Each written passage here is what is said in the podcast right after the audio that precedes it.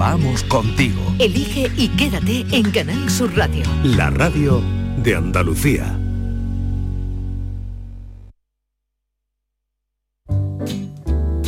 Esta es La mañana de Andalucía con Jesús Vigorra, Canal Sur Radio. It's for the way you look at me.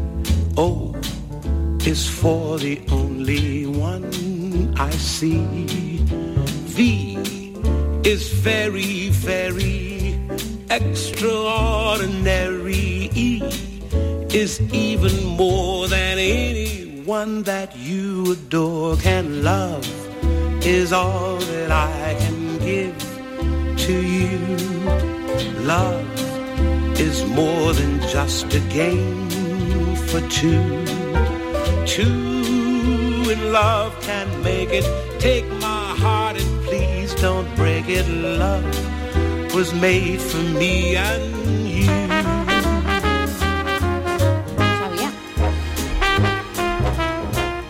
Ya sabéis por qué ponemos esta canción, ¿no? Sí. Esta canción tan preciosa Bueno, de, no- de no- Nat King Cole. Nos hemos emocionado hoy la redacción. Yo no había visto las imágenes de ese viudo bailando delante del féretro y la verdad es que me ha, me ha quedado bloqueado. Me- se me ha puesto un nudo en la garganta al verlo y a Maite también. Muy emocionante, la verdad es que sí. Este hombre es que eran, ella era muy aficionada al baile de salón. Sí, se imagina que... Esta eh, profesora asesinada y, y el, y el marido ha tenido esa reacción tan emocionante. tan ¿verdad? francesa.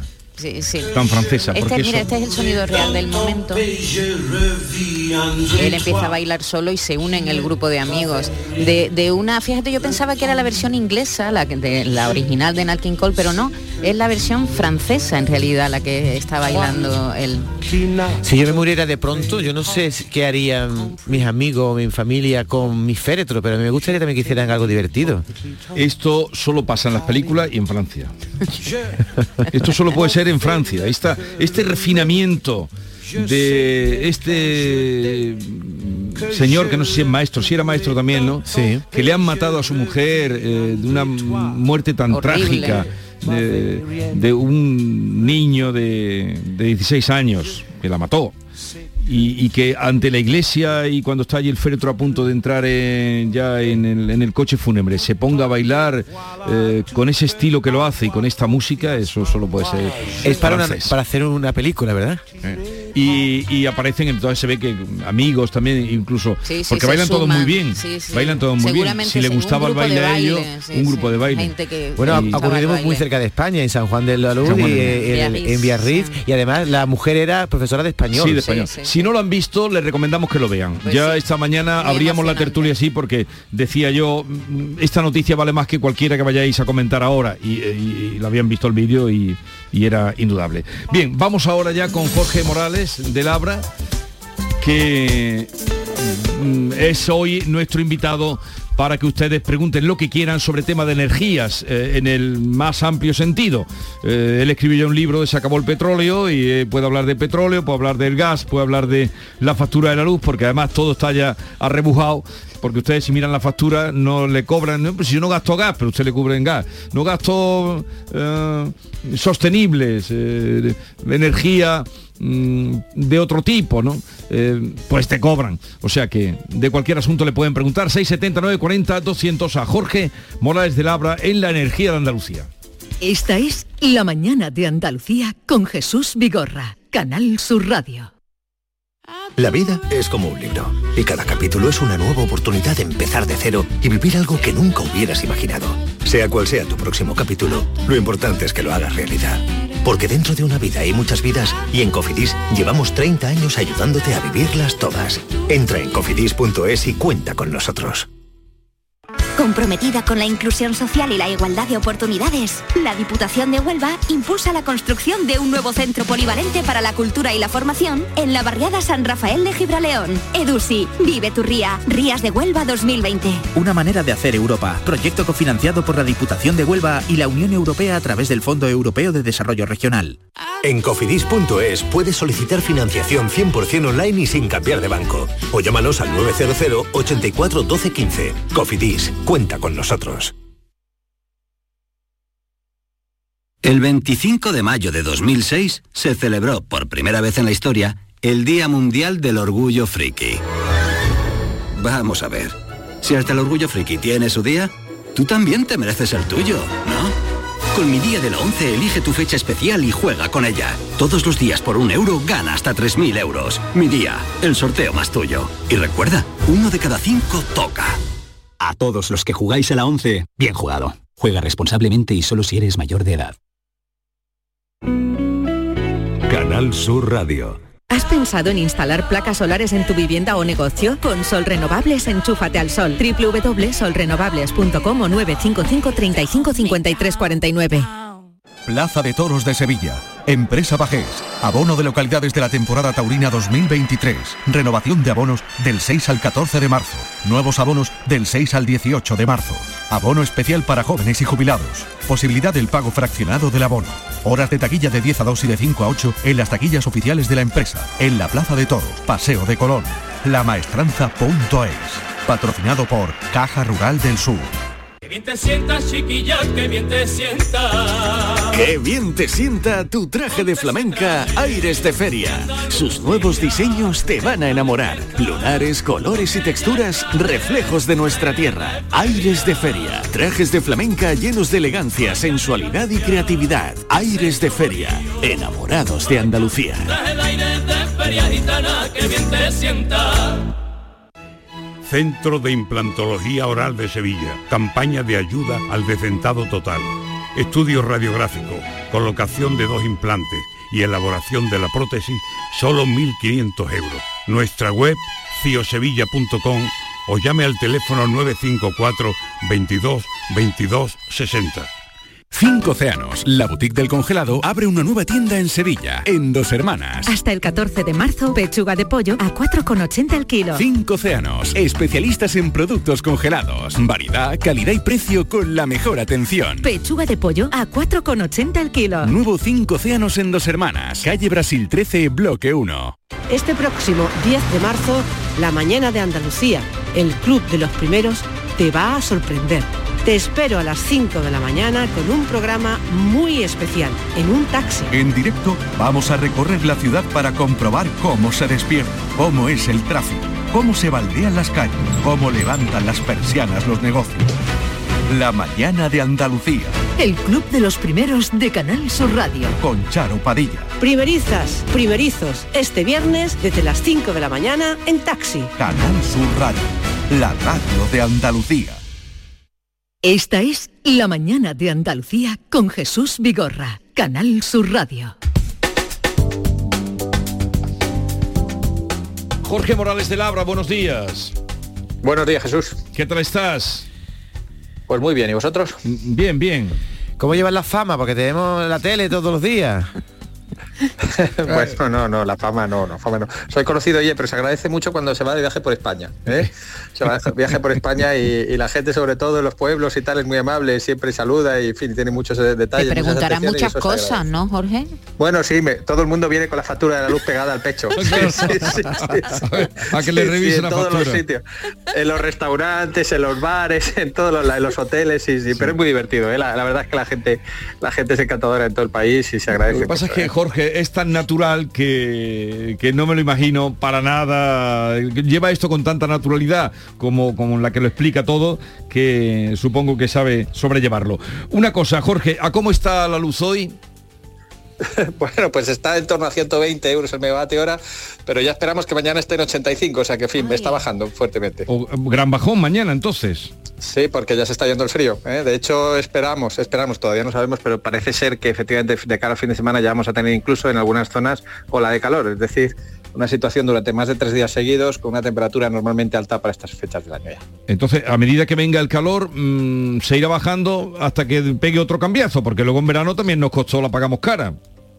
Bueno, sí, pero ojo, porque cada vez tenemos más energía solar en España y por tanto lo que ocurre es que, bueno, pues lo que esperamos es que la subida del verano no sea tan fuerte. O sea, digamos casi casi que estamos en la última semana de, y ya la semana que viene Jesús podremos decir que hemos pasado lo peor, ¿eh? Aquel susto que teníamos en octubre, sí. noviembre de, bueno, no sabemos cómo va a llegar el invierno, sobre todo no tanto en España, sino también en Alemania principalmente.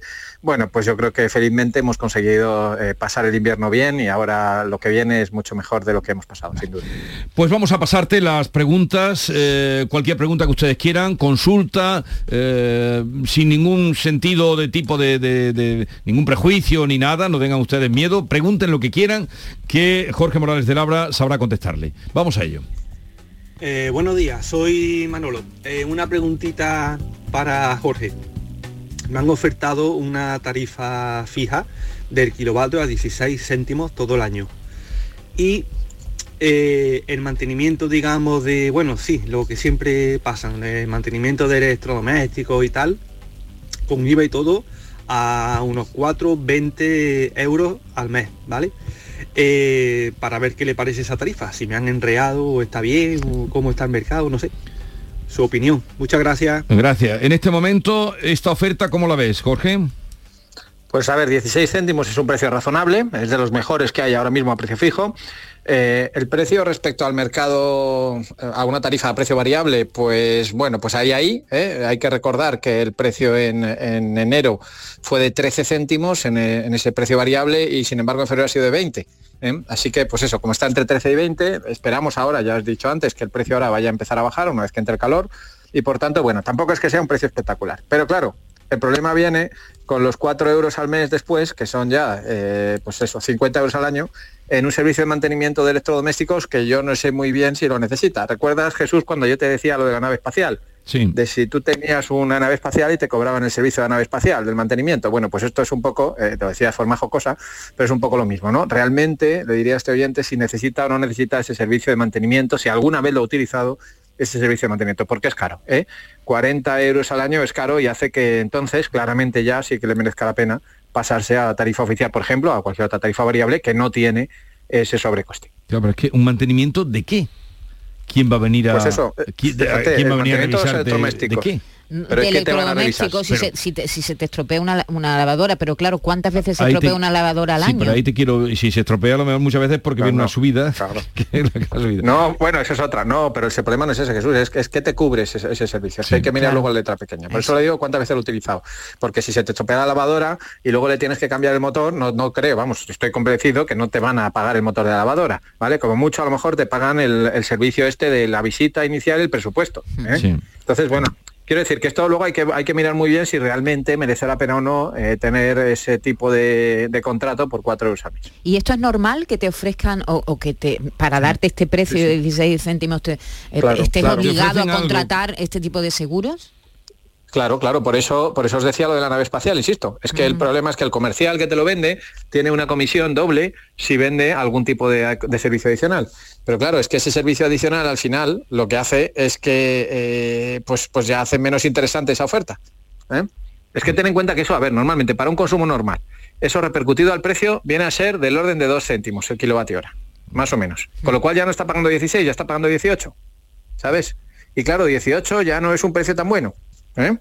en el mercado, por lo que te digo, porque en el, en el mes de, de- de enero ha sido de 13, por tanto ya 18 ya, mm, ya nos, nos rechina un poquito más. Así que bueno, pues eso, que en fin, que todos estos servicios al final eh, parece que no, son, dices, bueno, son 4 euros, no es mucho, no, no, 4 euros más 4 euros más 4 euros, al final son 50 euros al año y eso sí que hace que no te, no te salga tan a cuenta la tarifa. Venga, vamos con otra llamada. Buenos días, José de Toro Don Jimeno. Mira, una consultilla sobre la subvención, su- bueno, la subvención de Andalucía creo yo que que fui a informarme a la empresa que me la estaba gestionando. Y me dijeron que me la habían echado para atrás porque, por lo visto, me han puesto demasiadas placas o yo que sé, que produzco demasiada energía. Y antes estaba puesto un, no sé cómo, bueno, no sé si me explicaré bien, un 80%. Eh, tenía que, era por debajo del 80%, no sé, te daban la subvención. Y ahora ya la han bajado al 70%. A ver si eso, a ver eh, si es verdad o a ver cómo va eso. Me gustaría saberlo, que me informaran un poco. Es que le ponéis Venga, una- muchas gracias. Aquí- Y aquí- eso que aquí- al, al tenerlo por... Aquí no es informar, aquí es adivinar, pero bueno, no sé si has pillado algo. Dice que, que Sí, se sí, le han lo he echado- pillado, lo he ya pillado, lo has lo he pillado. pillado Pues ya. ahora ah, explícanos Sí, tú a nosotros. Eso, voy a intentar explicarlo. Esto es- no es solamente además de Andalucía, es de todo el territorio nacional porque estas subvenciones vienen configuradas por la Unión Europea. Pero efectivamente, con los fondos post-COVID, de estos de recuperación de la Unión Europea, ¿eh? aparece un plan, que es el Plan de Recuperación, Transformación y Resiliencia del Gobierno de España, que se vehicula a través de las comunidades autónomas. O sea, efectivamente las subvenciones hay que pedirlas las en las comunidades autónomas, pero ojo, las condiciones son comunes en toda España. Entonces, una de las condiciones que se pone para la subvención de los paneles solares es que no te pases. O sea, es decir, que la gente no se ponga, eh, la, Comisión Europea no acepta que la gente ponga ahí una central eléctrica en su casa para ganar dinero, sino lo que quiere es que realmente sea para autoconsumo. Entonces, pone un límite que dice, eh, al menos el, consumo tiene que ser al menos el 80% de la producción de esa instalación. Es decir, si esa instalación produce 1.000 kilovatios hora al año, ¿vale? El 80% de 1.000 son 800, ¿vale? Pues al menos el consumo de la casa tiene que ser de 800. ¿Vale? De modo que no puedas poner, imagínate, por ejemplo, si tú pones una instalación de 10.000, la casa debajo tiene que consumir 8.000. 8.000 ya es mucho, ¿eh? Una casa normalmente consume 3.000 al año, ¿vale? Por tanto, 8.000 ya es mucho. Entonces, claro, tienes que estar ahí en, unas cifras razonables. Entonces, lo que está diciendo este señor es que efectivamente, y esto ha pasado muchas veces, la empresa eh, lo que ha hecho es eh, hacer mal las cuentas, le ha prometido que iba a haber una subvención, cuando realmente la instalación es mucho más grande de lo que el consumo que tiene debajo y entonces se lanza para atrás, ¿vale? Bien, entonces llegamos a la siguiente parte. Él dice ahora que le han dicho que 70%. A mí no me consta, no me consta, insisto, que es una cosa a nivel nacional, no es solamente eh, un problema de, Andalucía, no me consta que haya, se haya bajado el límite, es decir, que sigue estando el límite de 80%. Insisto que esto se negoció, además yo estuve hablando con el director general del IDAE, que es el que lo negoció en Bruselas, se negoció directamente con la Comisión Europea. ¿Eh? por tanto, no es fácil cambiar este límite al 70%. ¿no? Y entonces vuelvo a la cuestión base en todo esto de las subvenciones que ya he hablado muchas veces, eh, Jesús. Hay que tratar con profesionales. O sea, las subvenciones se cobran. Se cobran. O sea, esto que hay, un bulo en la calle de, bueno, esto no, al final no lo cobra, la Junta te engaña, tal. No, no, la Junta está dando las subvenciones y está pagando a la gente. Un poco tarde, eso sí, ¿eh? tardan el orden de un año desde que lo pides, pero están pagando. Pero hay que gestionarla bien. ¿Eh? Los papeles son muy complejos, hay que hacerlo bien, ¿eh? en una empresa que realmente sea profesional de esto y que conozca cómo funciona, porque hay mucha gente engañada, ¿eh? que efectivamente al final no cobra y entonces lo que circula por la calle se queda la idea de es que las subvenciones no se cobran. No, es que la subvención desde el principio tenía esa condición del 80%. Sí. Entonces, claro, si el instalador ha hecho lo que le ha dado la gana sin tener en cuenta las condiciones de la subvención, pues luego no se cobra, como es normal. Ya, vale, vale, vale. Pues aclarado está. vamos con otra pregunta de Sevilla.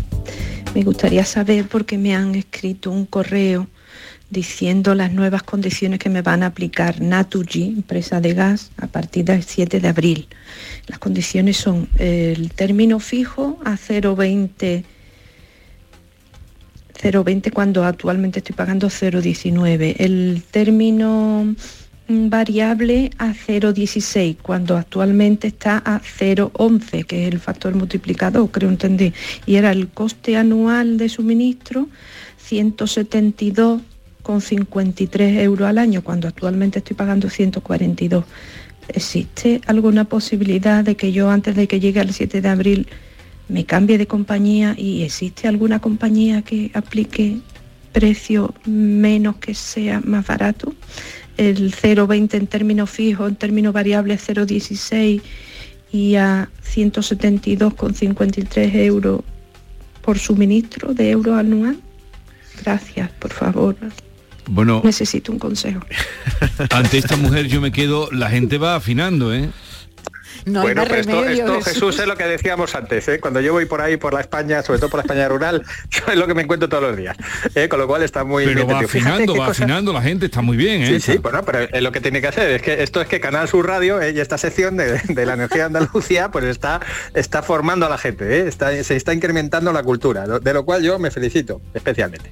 Mira, sí, porque además fíjate que esto de afinar, Jesús, es lo que al final evita que te engañen porque cuando ya manejas un poquito los precios ya no te engañan tan fácilmente, ¿sabes? Porque claro, cuando tú vas al mercado todos los días ya sabes lo que cuesta la lubina, ¿eh? entonces si te ponen el doble de precio, pues no la compras. Pues esto es lo mismo. Cuando sabes si 11 céntimos que estabas pagando el kilovatio hora es mucho o es poco, que la gente no lo sabe todavía, pues ya no te engañan tan fácilmente. Bien, fíjate lo que dice esta oyente. Le pasan de 11 céntimos el kilovatio hora, que es realmente la parte importante, la parte variable, a 16. Sí. ¿Vale? Entonces, claro, dices, bueno, es un aumento bueno, considerable del 40%, ¿no? Pero dices, claro, como oyes en la radio, oiga, pues es que ha subido mucho el gas y tal, dice, pues a lo mejor está bien. Bueno, el precio de la tarifa oficial, agárrate los machos, está en 7 céntimos. ¿Vale? O sea, si esta señora se hubiera cogido la tarifa oficial durante todo el invierno, en vez de los 11 que está pagando, habría pagado ya un 30% menos, 7 céntimos. Pero es que además ahora le ofrecen 16. O sea, o sea, eh, casi el doble, más del doble de la tarifa oficial. Ahora que está ¿Vale? bajando, ¿no, Jorge? Eh, Eso es, y ahora que está bajando el gas. Entonces le ofrecen ahora 16. Y entonces dice la señora, ¿me puedo cambiar? Por supuesto que se puede cambiar. Es más, cuando se cambia tardará tres días. ¿Qué es lo que tiene que hacer en el gas? Clarísimo. La TUR. Tarifa de último recurso. Esa es la tarifa oficial, la que está en el boletín oficial de Estado, y está, insisto, a 7 céntimos el kilovatio hora. 0,07.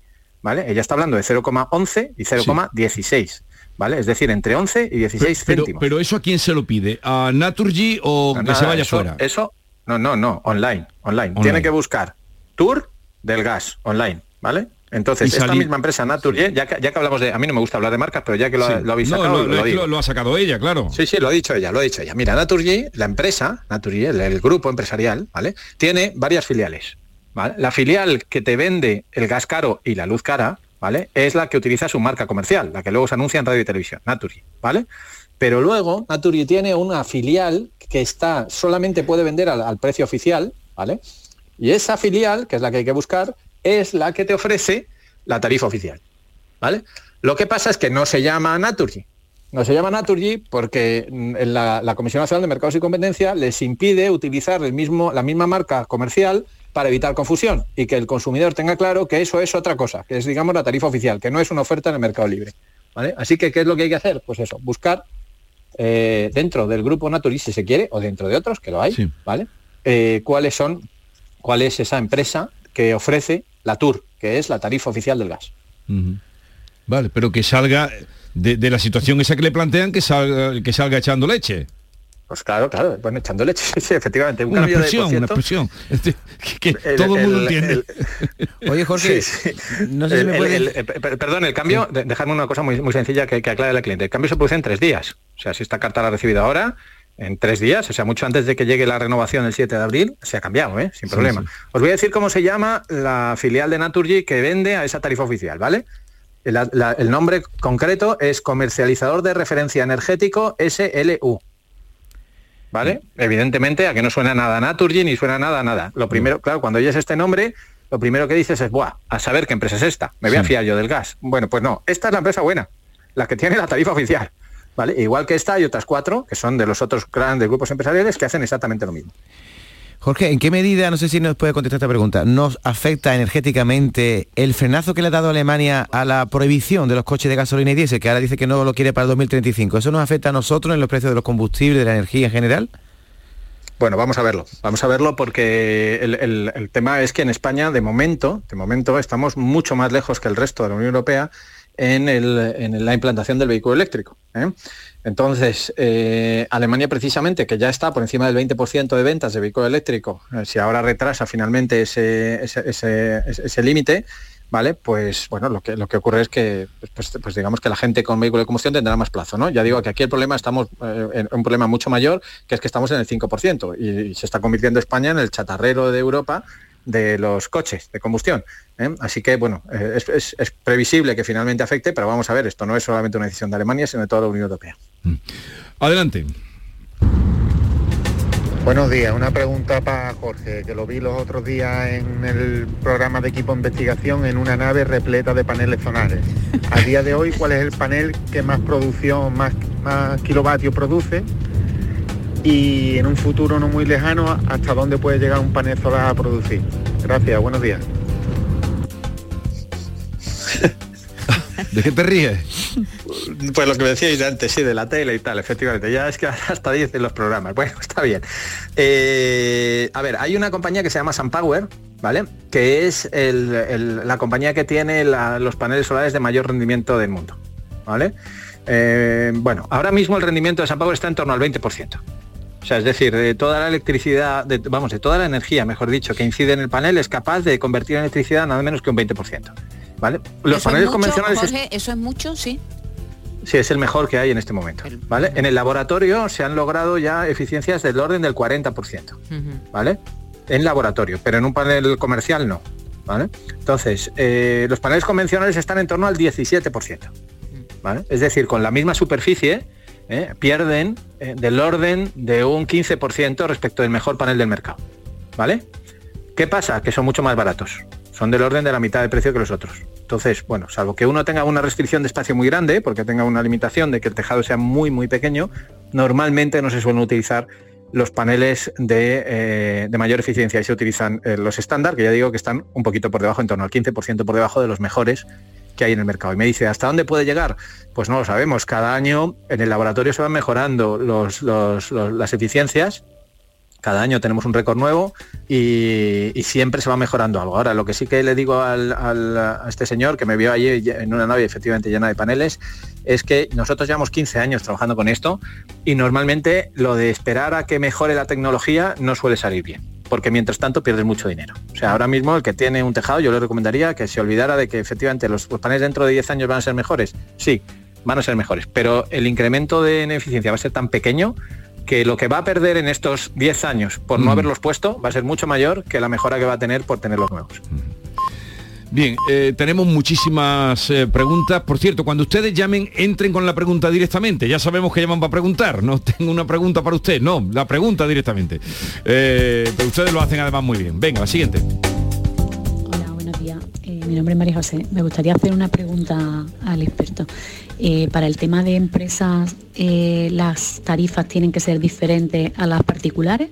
¿O cómo nos podemos regir para que tengamos un- una base mínima, digámoslo así?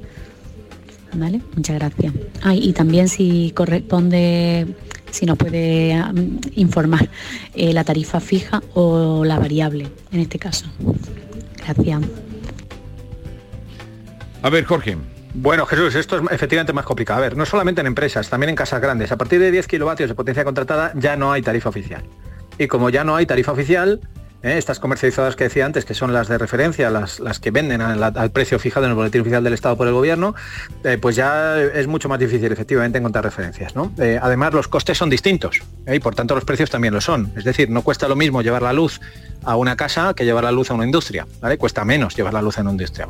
Por tanto, los precios de referencia, estos que hablábamos antes, por ejemplo, 16 céntimos es un buen precio. Bueno, 16 céntimos en una casa es buen precio, en una industria perdón, en una industria no es buen precio, ¿vale? Entonces, bueno, aquí es mucho más difícil elegirse por ello. Yo lo único que le puedo decir a esta oyente es que nosotros, pero es una cosa muy especial de nuestra compañía, nosotros que tenemos una tarifa variable para todo el mundo, porque creemos que la tarifa variable es la mejor, ¿vale? La que a largo plazo siempre resulta más barata, aunque puntualmente pueda tener subidas, Nosotros sí que publicamos en nuestra página web, en la página web de Próxima Energía de mi empresa, los precios medios reales que aplicamos a nuestros clientes y además de los domésticos están los, las comercios y pequeña industria y también los de los de grande industria, ¿vale? Es decir, hay tres modalidades de precios y ella ahí puede tener una referencia de un precio variable más o menos cuánto estaría pagando si estuviera en el precio variable, ¿vale? Para comparar con esas ofertas que tiene a precio fijo. Es lo único que le puedo decir, la única referencia, por desgracia, porque la mayor parte de empresas que venden a precio variable no son tan transparentes y por tanto no publican sus precios medios y es muy difícil para estos consumidores pues irse a uno u otro. Y entonces, claro, llegados a ese punto, la pregunta la última pregunta que me hacía es fijo o variable. Yo le he dicho, lo, acabo de decir porque además es lo que hacemos en mi empresa, yo no me voy a contradecir, lógicamente, ¿eh? lo, que, yo defiendo es lo que luego hago realmente, ¿no? Entonces, eh, eh, depende, depende de qué precio variable le decían. Antes, por ejemplo, llamaba un consumidor y me decía, "Te- tengo un precio fijo de 16 céntimos. Bueno, y le he dicho, no está mal. Lo que pasa es que luego el servicio ese de mantenimiento ya estropeaba la oferta, pero el 16 no está mal. Bueno, pues en el caso, por ejemplo, de comercios, el precio que tenemos ahora de referencia es en el, en el mes de enero ha sido 0,13. ¿Sabes? O sea, 13 céntimos. Mm, si le ofrecen algo en ese nivel, en el torno de los 13 céntimos, pues cójalo. Si no, pues es mejor que se vaya a una tarifa a precio variable. Venga, una más. Buenos días, equipo. Mire, yo tengo un contrato con el bono social porque tengo familia numerosa. Y cada vez que me llaman para ofrecerme alguna otra cosa y les digo que tengo el bono social de familia numerosa, me mandan a... Me, vale, muchas gracias, adiós, me cuelgan. Por un lado viene bien porque así no te da mucho la tabarra, pero por otro lado quiero saber si es que no hay nada que sea mejor que eso. Muchas gracias. A ver, cuéntanos. Salvo, no, está muy bien, está muy bien, que la gente tiene mucha gracia. Eh, salvo, fíjate lo que voy a decir, salvo que tenga paneles solares, la tarifa es imbatible. ¿Vale? O sea, es decir, si no tiene paneles solares, nadie puede en este momento, tener en cuenta el bono social tiene un descuento del 70% en este momento sobre la tarifa oficial, ¿vale? Si la tarifa oficial ya estoy diciendo que además ahora es de las más baratas ya, porque esto no era así en verano, pero ahora sí, imagínate con un 70% de descuento. O sea, es, es imbatible, por eso le cuelgan, porque es que es imposible, Claro. ¿no? Ahora, la única cuestión es que tenga paneles solares, porque eso sí, cuando tiene paneles solares, el problema que tiene el bono social es que también hace un descuento del 70% sobre la energía que te sobra. ¿Eh? y entonces ya no es tan bonito. Lo de, lo de, lo de que te paguen un 70% menos por la energía que te sobra ya no mola tanto. Y entonces, bueno, pues ahí no, ahí sí que merece la pena cambiarse. Pero si no tiene paneles solares es completamente imbatible y ninguna oferta del mercado se puede ni siquiera acercar a ese precio. Bueno. Pues eh, de momento ya otro día buscaremos otro, otro hueco porque hay muchísimas llamadas y muchísimas preguntas para nuestro experto. Pero pueden seguirlo, pueden hacerle incluso consulta a través de arroba próxima energía. A, a través de arroba próxima energía pueden seguir a Jorge Morales de Labra, todo lo que él va también indicando, sugiriendo y también cualquier consulta. Jorge, un abrazo. Voy a arengar a los oyentes para que pidan a Canal Sur que en vez de ser mensual sea cada dos semanas. No, te llamaremos otro día, te llamaremos otro día. Sí, sí, ¿Cuándo, sí. cuándo vas a venir por aquí, pues- por Andalucía? Para no dejar, hombre, claro, y eso es eso. Ahora tenemos la feria y todo, ya lo sabes. Ahora en Ya sé que te gusta mucho la feria, ya sé que a ti te gusta mucho Claro la feria. sí. Ya sé que te Exactamente. gusta, le gusta mucho la Ahora es cuando hay que ir a Sevilla, Venga. exactamente, Jesús. Así que vamos a programar un viaje para abril. Un abrazo, hasta luego. Un abrazo. Eh, en un momento despedimos a Jorge Morales de Labra y en un momento vamos con Juan Ramón Bienma, que acaba de publicar Crisanta. Eh, él eh, es un experto en novela negra, escribe y sabe mucho de novela negra y hoy va a ser, es nuestro invitado que ya está llegando al estudio. Esta es La mañana de Andalucía con Jesús Vigorra, Canal Sur Radio. David Bisbal regresa a los escenarios con su nuevo espectáculo Me Siento Vivo Tour 2023. Con fechas en Úbeda, Recinto Ferial 30 de junio. La Línea de la Concepción, Plaza de Toros 1 de julio. Roquetas de Mar, Plaza de Toros 7 de julio. Chiclana de la Frontera, Concert Music Festival 10 de agosto. Granada, Plaza de Toros 2 de septiembre. Sevilla, Plaza de Toros 6 y 7 de septiembre. Y Córdoba, Plaza de Toros 9 de septiembre. Entradas a la venta en davidbisbal.com y puntos de venta habituales. Canal Sur Radio. No lo pienses más. Este año haz borrón y casa nueva con la hipoteca joven IN95. La hipoteca que estabas buscando. Porque te financiamos hasta el 95% del menor valor entre tasación y compraventa. Para más información, acércate a nuestras oficinas o entra en cajaruraldelsur.es. Te sobran razones para venir a Caja Rural del Sur. Hipoteca joven IN95 de Caja Rural del Sur. Formamos parte de ti. ¿Has pensado en instalar placas solares en tu vivienda o negocio? Con Sol Renovables, enchúfate al sol. www.solrenovables.com o 955 35 53 49. En Plaza de Cuba número 2 está el restaurante de moda, La Coartada, el lugar de encuentro perfecto, con amplia terraza para disfrutar de la sobremesa y el mejor ambiente de la ciudad, excelente oferta gastronómica y el mejor servicio en un espacio exclusivo. Todo esto y mucho más te espera en La Coartada. La Coartada, encuentra tu excusa para venir.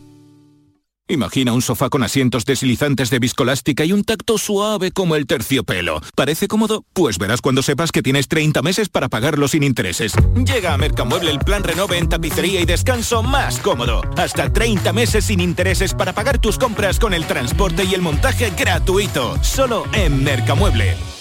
Desde 1986 hemos recorrido un largo camino, un camino de mejoras y superación, donde Sevilla no ha dejado de crecer y creer en sí misma, con Lipasam siempre a su lado, porque el futuro es un camino que solo podemos hacer juntos. Cumple tu parte. Lipasam, Ayuntamiento de Sevilla.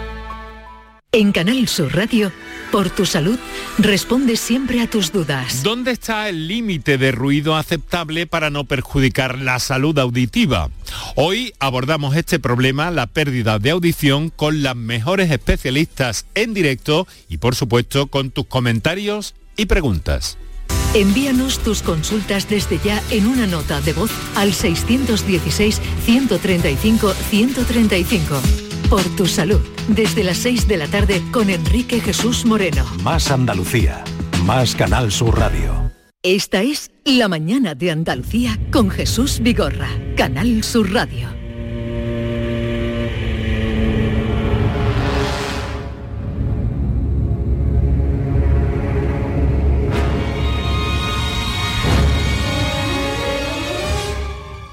Un perro que se desvanece ante la mirada de su dueño, una casa encantada, un traficante de obras de arte, el saqueo de una iglesia en Lepe. Por si fueran pocos estos ingredientes para una novela, esta transcurre en octubre del año 1936, en los primeros meses de la Guerra Civil, en una Sevilla llena de alemanes, también italianos, fusilamientos en la pared del cementerio y con algunos falangistas que no reman en la misma dirección que los digamos oficiales. Y en medio de todo esto, la temeraria mujer que da nombre a esta novela de la que hoy vamos a hablar, Crisanta, y que ha creado Juan Ramón Bienma. Juan Ramón, buenos días. ¿Qué tal? Buenos días, encantado de estar aquí con vosotros. ¿Cómo estás? Muy bien, muy bien. En plena ebullición de, de, la novela, presentándola, viajando con ella, muy bien. Eh, novela que se ha publicado en Alianza Editorial, eh, una editorial, pues eso, de, de, de, nivel, como se merece esta historia y la trayectoria que lleva también eh, Juan Ramón. Oye, mmm, ¿por qué en la guerra civil? ¿Por qué? Porque claro, ya poner una novela en la guerra civil ya indudablemente connota. ¿Por qué en esos primeros meses más transcurren 22 días? Sí, efectivamente. Esta era la idea que estaba al principio de todo. Un poco eh, la propuesta de profundizar en la Sevilla de la época, de explorarla, de, de invitar a los lectores a, a, conocerla y conocerla yo también de paso.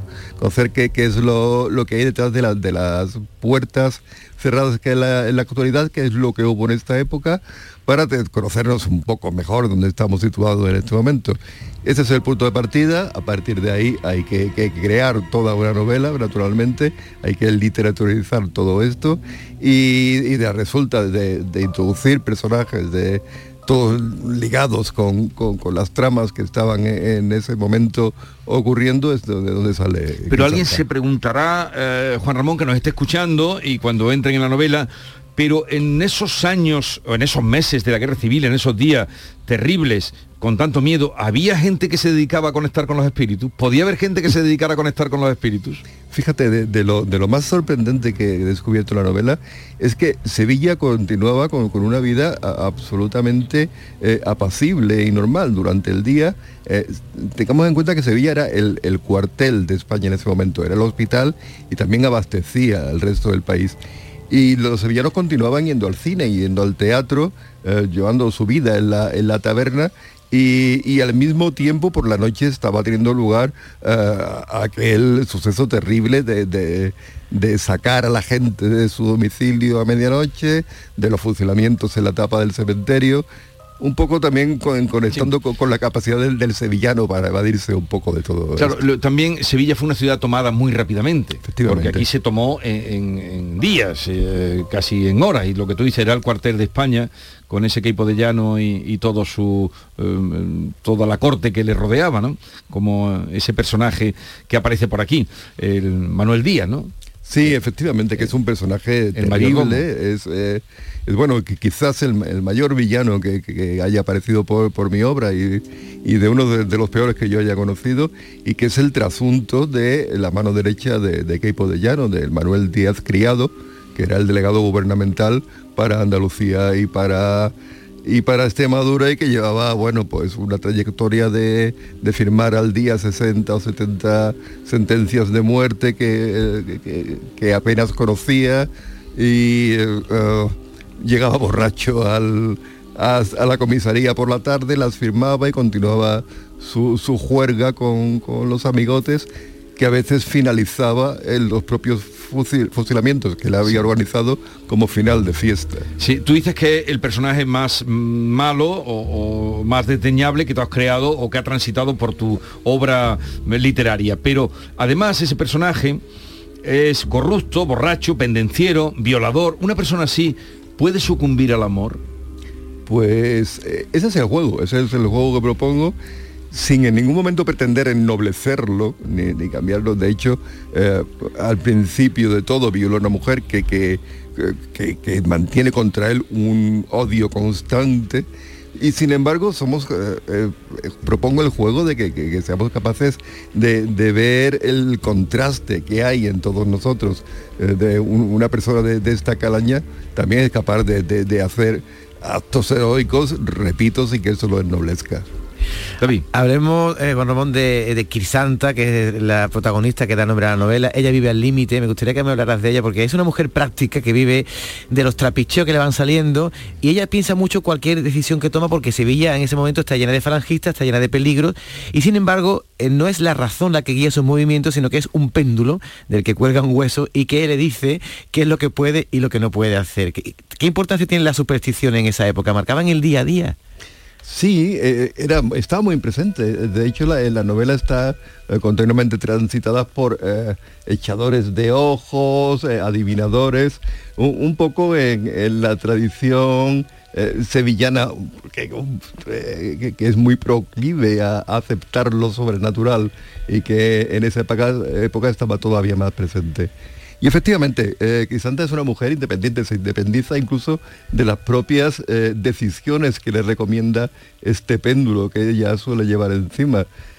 Va un poco en la, tradición de, las mujeres eh, fuertes eh, y completamente al margen de cualquier norma que veíamos en el cine de la época, en, las películas de, de Marlene Dietrich o de Greta Garbo, que afrontaban la fatalidad con una valentía que muchas veces iba a costarles la vida, pero que así lo aceptaban porque era, era su, la única manera que tenían de intentar librarse de lo que les había tocado. Juan Ramón, la trama está, la, la, novela está cruzada por muchas tramas. Aquí estamos ah, diciendo algunas, la guerra civil, los fusilamientos, los, las escuadras negras, esta mujer excepcional y también una obra de arte, hay que decir. Cuéntanos si es real, si no, esa obra de arte que recorre toda la novela. Sí, eh, el tríptico de, Van Heyt, que era de alguna manera el MacGuffin de la novela, o sea, el motivo por el que, todos eh, se mueven, eh, es un, un motivo a su vez eh, oscuro y con un cierto matiz de leyenda que a mí me parecía muy novelesco a la hora de tomarlo. Está mencionado por un sacerdote, el sacerdote Fernando del Molino, que habla del espolio de la, iglesia de Santo Domingo, el Lepe, y habla que lo que unos partisanos eh, bueno, arrasaron con la iglesia y expoliaron, entre otros objetos artísticos, este tríptico de Van. No hay constancia, yo lo he encontrado y mira que lo hemos eh, buscado con la colaboración de expertos en arte y demás, no hay constancia de que esto sea así y desde luego no se mantiene ninguna reproducción de este tríptico. Con lo cual, pues incluso él dice que, pertenece al siglo XVI cuando eh, Van Eyck es anterior.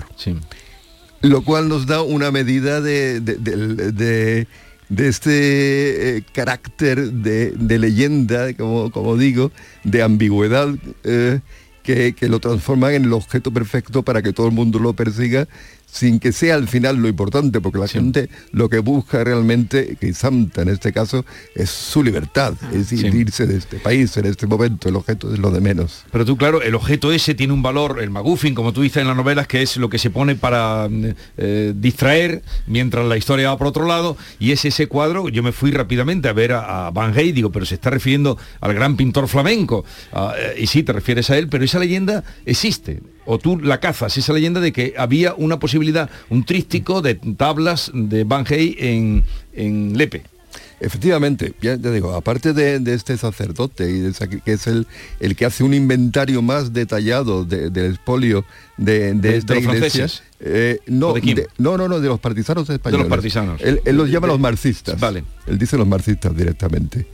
Eh, está recogido también en algunos manuales de historia del arte. Pero siempre con este carácter, eh, ya digo, eh, de relativizar su existencia.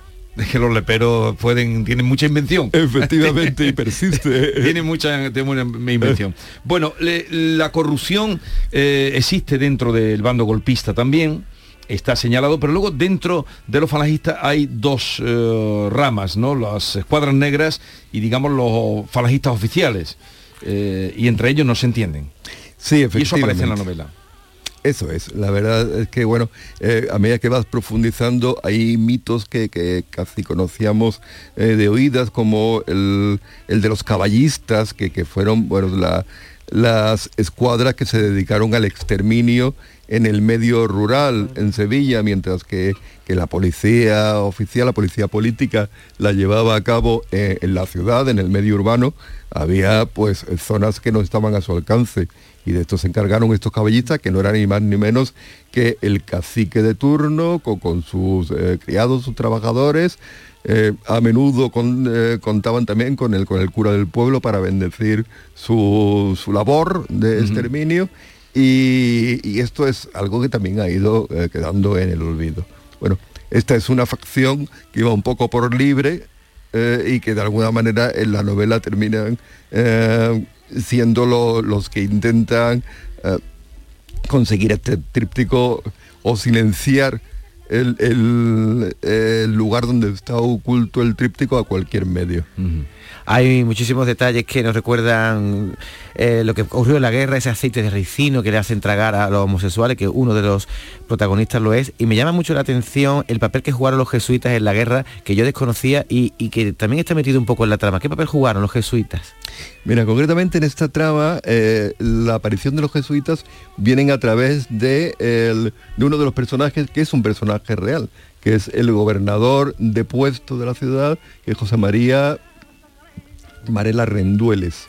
Entonces eh, conseguí una autobiografía de, de, Varela Rendueles, muy bien escrita, por cierto, eh, en la cual contaba eh, con todo lujo de detalles lo que le ocurrió durante estas semanas que, en las que transcurre la novela.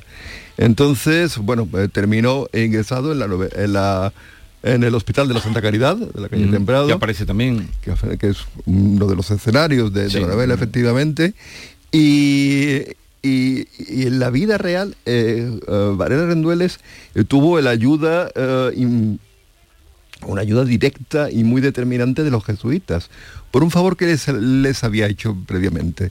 Él se había mostrado ecuánime cuando se requisaron los bienes de los jesuitas en el País Vasco y los jesuitas cuidaron de él cuando fue depuesto. Tengamos en cuenta que el alcalde de la ciudad, Horacio Hermoso, había sido fusilado en, en octubre. Así que eh, el gobernador, el representante de la República, tenía todos los papeles para ser fusilado de un momento a otro. Y los jesuitas cuidaron de él, procuraron, pusieron toda su influencia eh, en aquel momento para que lograra salir bien para todo aquello. Él dice en, todo, su autobiografía que ella de por sí tiene un, aire de, de novela de espionaje, que hasta que no tomó el último tren para salir de aquí, había un jesuita cuidando de que todo fuera bien en, esa suerte que le podía haber tocado. Pues eso sí que es un ángel de la guarda. Sí. Completamente. Eh, no sé en qué estás ahora, porque esto te ha tenido que costar mucho esfuerzo porque hay una parte eh, efectivamente histórica y otra parte completamente novelesca, se puede decir casi como una novela de aventuras, ¿no? Donde hay una protagonista aguerrida que, que, sufre muchas peripecias eh, te habrá tenido que costar un esfuerzo escribirlo. ¿En qué estás ahora, Juan Ramón? Eh, ¿Estás, ¿Sigues escribiendo? ¿Te vas a una cosa más sencillita o qué? Eh, más sencilla. no, más sencilla, ¿no? Yo procuro siempre aumentar el reto, pero sí me he cambiado de, época y me, he venido a nuestros días.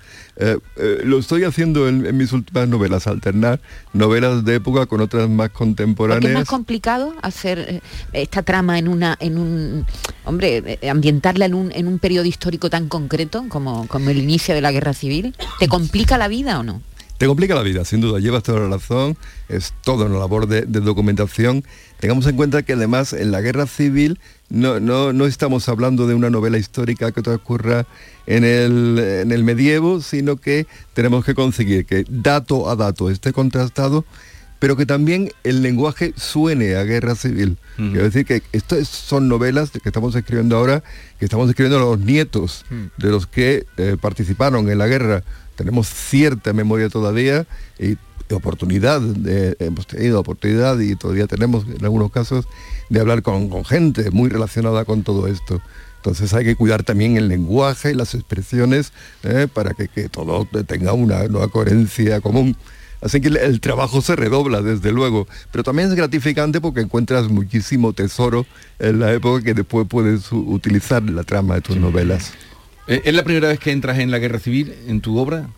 Sí, mira, yo tengo tres, novelas eh, que podemos llamar históricas. Una está situada en 1926, eh, que es, yo llamo la, novela de, de, la gente que participó en Marruecos, que fue el Vietnam español, sin duda alguna.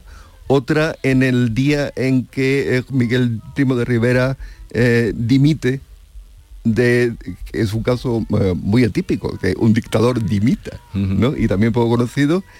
Y hemos pasado ahora a 1936, una especie de sucesión histórica de algunos momentos muy concretos.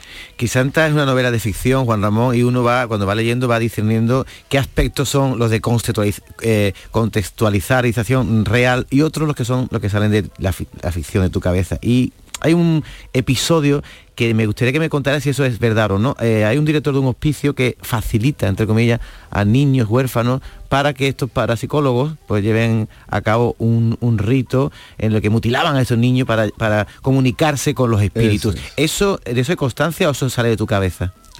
No hay... A ver, el hecho en sí es ficticio, eh, pero sí he tenido constancia de que hubo en ese momento algún tráfico de niños de, precisamente el, orfanato situado en San Luis. La, verdad es que es, había allí, estaba uh, situado exactamente donde describo en la novela. Y hubo episodios de tráfico sin ningún tipo de control, además, que, se, vendía y se compraban niños eh, libremente, no con el fin que, yo eh, que sale indico en la novela. Con tu, con tu mente calenturienta. Efectivamente, la peor. La peor. le gusta la novela negra. Tú eres muy eh, lector, supongo, y de novela negra y, amigos de la novela negra, ¿no? Tienes. Eh, sí, sí, efectivamente. Bueno, siempre hay un componente policíaco en, mis novelas de una u otra manera y digamos que pertenezco a, la familia de la novela negra. Eso, tú lo has dicho bien, a la familia de la novela. Hace mucho que no ves a Zanón. No, hace dos semanas eh, estuve con él, me, estuve en la, en la, Barcelona Negra presentando Crisanta y estuvimos juntos y bueno, y mantenemos continua relación, es como de la familia también. Por eso de, la familia. Eh, bueno, esa sociedad que, que tú pones aquí, la, sociedad esotérica. Mm, eh, me recordaba también en un libro de Eva Díaz, en Hijos del Mediodía, saca a los teósofos que había. No sé si tiene que ver con esa época, eh, em, esas sociedades ocultas que querían buscar o por sabiduría o por esoterismo que se reunían es un hambre de conocimiento común, ¿no? El que, eh, une a todas las corrientes, incluso a las sociedades secretas que había en, la época. La sociedad mediúnica, que es la que tú sacas. Efectivamente. Mediúnica. Eso es. Que yo parto de, la idea un poco de, contrastar eh, eh, el, ambiente en el que se sitúa la novela con un elemento externo, en este caso es eh, esta, esta sociedad está hecha según el modelo de las sociedades de estudio de lo sobrenatural eh, en Inglaterra, que había una gran tradición. Y fíjate que eh, Jesús, que cuando voy profundizando en esto, me encuentro que en Sevilla tendremos nuestra propia tradición y, muy poderosa además de estudio de lo esotérico. A partir de 1860, eh, Fernando eh, Primo de Rivera, tío del dictador, tío abuelo de José Antonio Primo de Rivera, junto con otros militares y gente aristócrata, gente de la clase más acomodada, crea en Sevilla una, una sociedad de estudio de lo esotérico, con el carácter de la época, además, que es un estudio muy, muy riguroso, muy, muy serio, intentando aplicar eh, los medios científicos del momento, y que creo que contrastaba mucho con, el resto de, de, los elementos más supersticiosos que aparecían en Grisanta, por eso lo, introduje. Hay una cosa en la novela que, bueno, no quiero destripar para nada el argumento, pero aparece una figura que es las emparedadas, eh, esa, costumbre medieval que no sé si en época de la guerra existía, pero que en tu novela tú la colocas y además en un sitio tan clave como, bueno, no lo voy a decir, ¿no? Un sitio muy importante en Sevilla. Eso mm, eh, existió durante una época, ¿no? Las mujeres que se emparedaban entre las paredes, ¿no? Como una especie de... Sí, es una, figura real, una figura real, pero es una figura medieval que yo eh, incrusto eh, en esta novela. Como, como hay otros eh, elementos también, también medievales, como la poesía de Diego de San Pedro, que, que, aparecen una y otra vez, o el amor por el teatro, o, la, exploración del corral de comedia de, que hubo en su momento en Mateos Gago, aquí en nuestra ciudad, y que ahora permanecen restos todavía. nunca había oído yo lo del corral de comedia de Mateo Gago hasta que tú no lo he visto en, tu novela. Sí, Sabía de otros teatros en Sevilla, pero no había pues oído nunca ningún resto. Tú tampoco, ¿no? No, no, no, lo sabía. Está perfectamente documentado que incluso las obras que, que se estrenaron allí, lo que ocupaban y, está justo al final allí de, de Mateo Gago. Son, son, los descubrimientos a veces, es, lo, apasionante de la novela histórica, que a medida que vas, vas leyendo y vas eh, eh, buscando y escudriñando y descartando, eh, te vas encontrando elementos que de pronto encajan perfectamente en tu novela y que, que, de alguna manera crees que la engrandecen, claro. Bien, pues aquí está el título, Crisanta es el título de la novela de Juan Ramón Bienma para quienes quieran pasar un rato, la novela tiene unos pocos ratos, pero disfrutando, ¿verdad, David? Sí, sí. David la ha disfrutado mucho, venía contando cada día eh, por dónde iba la novela, nos iba contando. Además tiene, un ritmo trepidante que, es muy fácil de leer también. Está publicada en Alianza Editorial. Juan Ramón, ha sido un placer. Un placer y una alegría estar aquí con vosotros, Jesús. Nuestra parte lo mismo. Muy bien. Hasta la próxima. Gracias. Vamos llegando a las 10 y enseguida ponemos rumbo a la isla de Girilandia. Una locura. Y llevo sangre de reyes en la mano. Y llevo sangre de reyes en la mano. Soy de la raza calén